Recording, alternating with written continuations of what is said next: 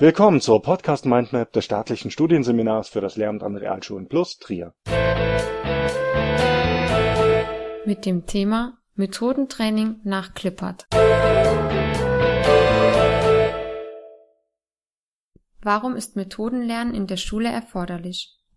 Wie mehrere Vergleichsstudien wie beispielsweise PISA und TIMSS zeigten, wird in deutschen Klassenzimmern nicht effektiv genug gearbeitet und gelernt. Auch die Gedächtnisleistung der Schülerinnen und Schüler entspricht nicht den Anforderungen und muss gesteigert werden. Ebenso sind Defizite in den Bereichen Kommunikationsfähigkeit, Präsentationsfähigkeit und Teamkompetenz zu verzeichnen.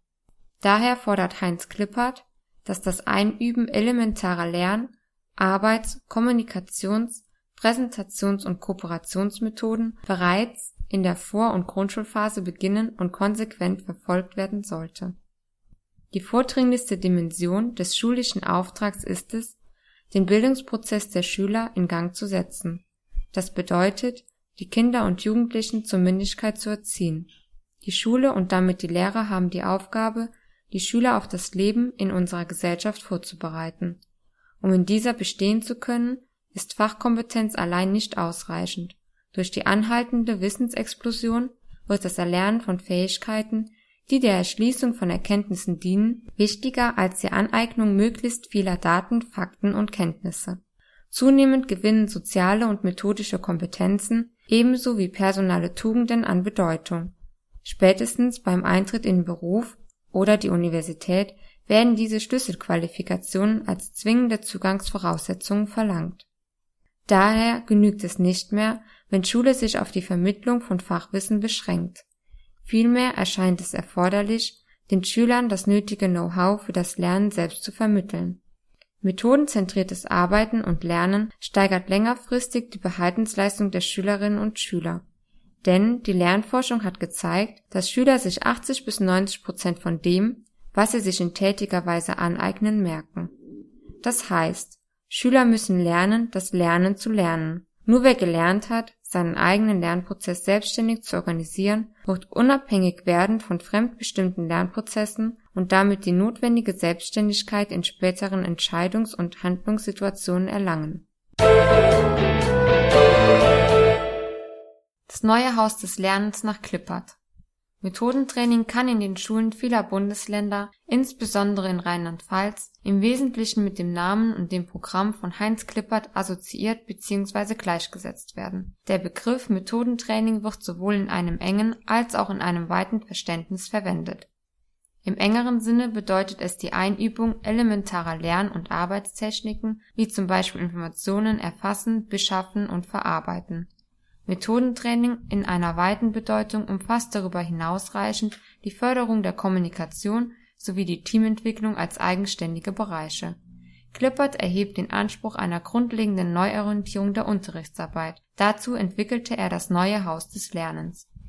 Dieses Haus wird in drei Ebenen untergliedert Sockel, Erdgeschoss und Dach das Erdgeschoss bildet dabei den Dreh- und Angelpunkt der angestrebten neuen Lernkultur im Sinne des eigenverantwortlichen Arbeitens und Lernens der Schülerinnen und Schüler, kurz EVA genannt. Das EVA umfasst unterschiedliche Lernarbeiten wie Arbeitsblätter zu bearbeiten, Lernprodukte herzustellen, vorzutragen und zu kommunizieren.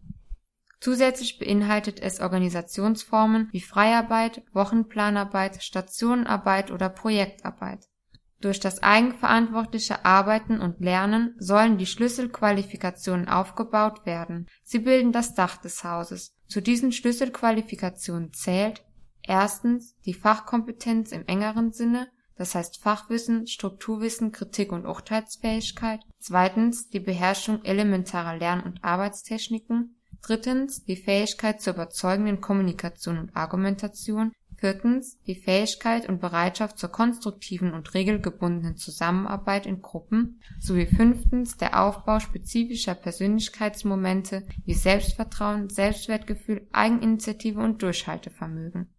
Um das im Erdgeschoss des Hauses gelegene EVA zu ermöglichen, müssen die Schülerinnen und Schüler erst grundlegende Sockelqualifikationen ausbilden. Diese müssen laut Klippert gezielt in drei Trainingsbereichen im Unterricht vermittelt werden Zuerst werden in einem Methodentraining elementare Arbeitstechniken geschult. Danach dient das Kommunikationstraining der Verbesserung grundlegender kommunikativer Fähigkeiten und Fertigkeiten. Das darauffolgende Teamentwicklungstraining soll das Arbeiten in Gruppen fördern. Methodentraining im engeren Sinne Methodentraining im engeren Sinne meint das systematische Einüben elementarer Lern- und Arbeitstechniken mittels vielfältiger Übungen und methodenzentrierter Reflexionen. Kennzeichnend ist dabei, dass das Methodenlernen der Schülerinnen und Schüler phasenweise ins Zentrum der Unterrichtsarbeit gerückt wird und in den betreffenden Lernphasen Vorrang vor der Stoffvermittlung erhält. Das Unterrichtsgeschehen kreist somit in den methodenzentrierten Übungsphasen vorrangig um das methodische Vorgehen der Schülerinnen und Schüler Längerfristig sind die Lerneffekte auf Schülerseite ganz entscheidend davon abhängig, dass sie den Lernstoff methodisch durchdacht erschließen und systematisch im Gedächtnis verankern können. Das heißt, je besser die Schülerinnen und Schüler die Methoden beherrschen, desto besser können sie das eigene Lernen gestalten. So gesehen sind Methodentraining und fachliches Lernen auf das engste miteinander verwoben und im alltäglichen Unterricht notwendigerweise als Einheit zu betrachten und zu pflegen Wichtig ist, dass das methodenzentrierte Arbeiten nicht nur sporadisch stattfindet, sondern regelmäßig in verdichteten Lerneinheiten aufgebaut und gefestigt wird. Es gibt vier voneinander abgrenzbare Methodenfelder. Sie heißen Methoden der Informationsbeschaffung und Erfassung, Methoden der Informationsbearbeitung und Aufbereitung, Methoden der systematischen Arbeitszeit und Lernplanung und das Nachdenken über das eigene Lernen diese Methodenfelder bestehen aus verschiedenen Übungsbausteinen. Mithilfe dieser können die Schülerinnen und Schüler die eigene Lernmethode gezielt verbessern. Beispielsweise finden sie im Bereich der Methoden zur Informationsbeschaffung und Erfassung folgende Übungsbausteine: Übungen zum systematischen Lesen, zum Markieren und Unterstreichen von Texten, zur Zusammenfassung von Informationen, zum Arbeiten mit Nachschlagewerken, Fragetechniken Bibliotheksrundgänge und vieles mehr.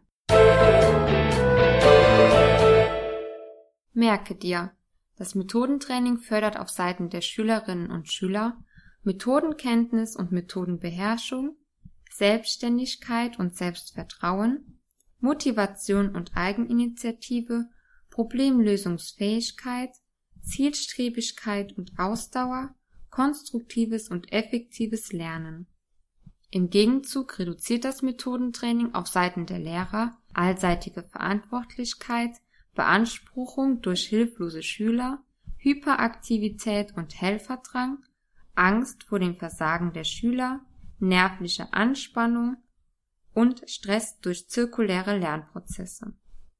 Das Methodenlernen ist keinesfalls Selbstzweck, sondern Grundlage und Gewähr für nachhaltiges inhaltliches Lernen und Behalten. Deshalb muss die Schule den Schülern nachdrücklich eigenverantwortliches Arbeiten und Lernen abverlangen und zutrauen. Denn ein Schüler ohne Methoden ist wie ein Blinder ohne Orientierungsstab. Literaturangabe. Klippert Heinz 2012 Methodentraining. Übungsbausteine für den Unterricht 20. Auflage Belz. Klippert Heinz Müller Frank 2004 Methodenlernen in der Grundschule.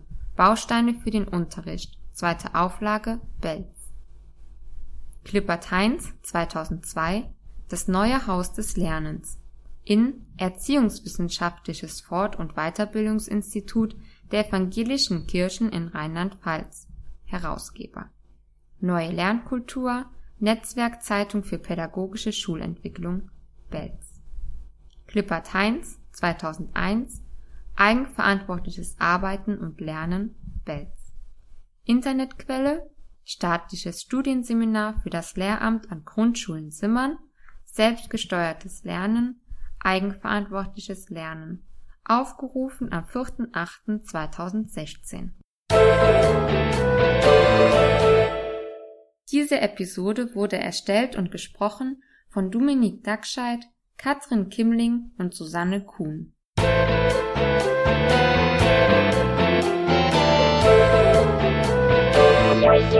Das war eine Folge der Podcast Mindmap Schule des staatlichen Studienseminars für das Lehramt an Realschulen plus Trier. Wenn Sie an weiteren Inhalten rund um das Themengebiet Schule interessiert sind, googeln Sie einfach Staatliches Studienseminar für das Lehramt an Realschulen Plus Trier.